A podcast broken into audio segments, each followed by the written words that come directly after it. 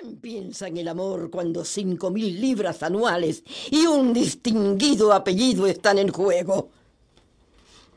Elizabeth, hija, Lizzie, ¿qué te pasa que estás tan callada? Nada, madre. Eh, no me pasa nada. Vamos, hija, dime, ¿qué es eso que te ha puesto tan seria? Eh, pensaba en lo que dijo papá. Yo creo que no podría casarme con ningún caballero sin estar enamorada de él. Así tuviera todo el oro del mundo. Ay, no te preocupes, Lizzie. Y con el carácter tan amargado que tienes, dudo mucho que algún caballero rico fije sus ojos en ti. Bueno, pero volviendo a nuestro vecino. Señor Bennett, debe ir a visitarlo usted. Es su obligación como esposo mío y padre de las niñas. Un partido como ese debe estar en la mira de varias familias buitres.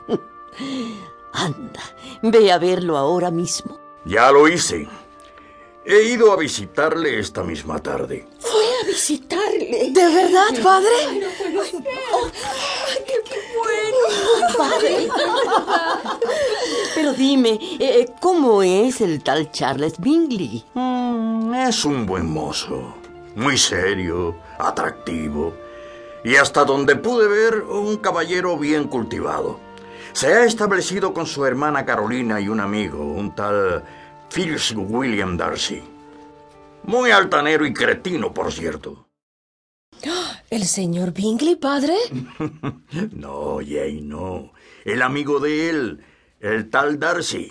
Bueno, esposo mío, dinos, dinos ya, eh, ¿cómo te recibió el señor Bingley? ¿Lo has invitado a nuestra casa? No será necesario, mujer. Irá al baile de este sábado. Ahí podrán conocerlo. ¿El baile? No he preparado mi vestido. ¿Cómo voy a hacer? Lizzie, hermanita. Yo, eh, eh, yo qué sé, Jane. Yo no tengo zapatos, pero tampoco me preocupo mucho. Calma, niñas. Yo les ayudaré a coser lo que les falta para el baile. Así que vayan a sus habitaciones. Vamos, vamos. Ay, mi vestido será, mi vestido será el mejor. Yo bailaré toda la noche. con los resultados, con los resultados. La llegada de ese señor Bingley es un anuncio divino, ¿eh? Vamos, mujer, vamos. No empieces de nuevo con tus exageraciones. Dios es testigo de cuánto le he pedido que traiga a la vida de mis cinco hijas maridos buenos, hermosos y ricos. Así no nos preocuparemos más por el asunto de la herencia. No hables ahora de eso, por Dios. El señor Bennet era una mezcla tan rara entre ocurrente y sarcástico, reservado y caprichoso que la experiencia de 23 años no habían sido suficientes para que su esposa entendiera su carácter. Sin embargo, el de ella era menos difícil. Era una mujer de poca inteligencia, más bien inculta y de temperamento desigual. Su meta en la vida era casar a sus hijas. Su consuelo, las visitas y el cotilleo. Y mientras, los esposos Bennett discutían como cada mañana acerca de las posibilidades matrimoniales de sus hijas. Elizabeth o como le decían de cariño, salió al patio trasero de su casa con un libro de amor que estaba a punto de terminar de leer. Aprovechaba para alimentar a los animales y entregarse a una de sus grandes pasiones, la lectura.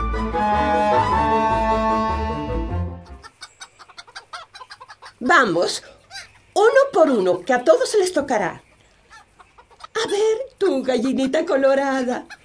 Ay, pero ¿qué te pasa? Que te veo tan calladita. Ay, ya sé.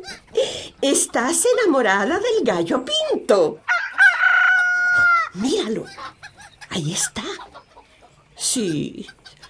No sé cómo puedes estar enamorada perdidamente de ese gallo. Si es un insolente, cretino y pretencioso. Ay, no. No, tú eres una gallinita muy bonita. No tiene...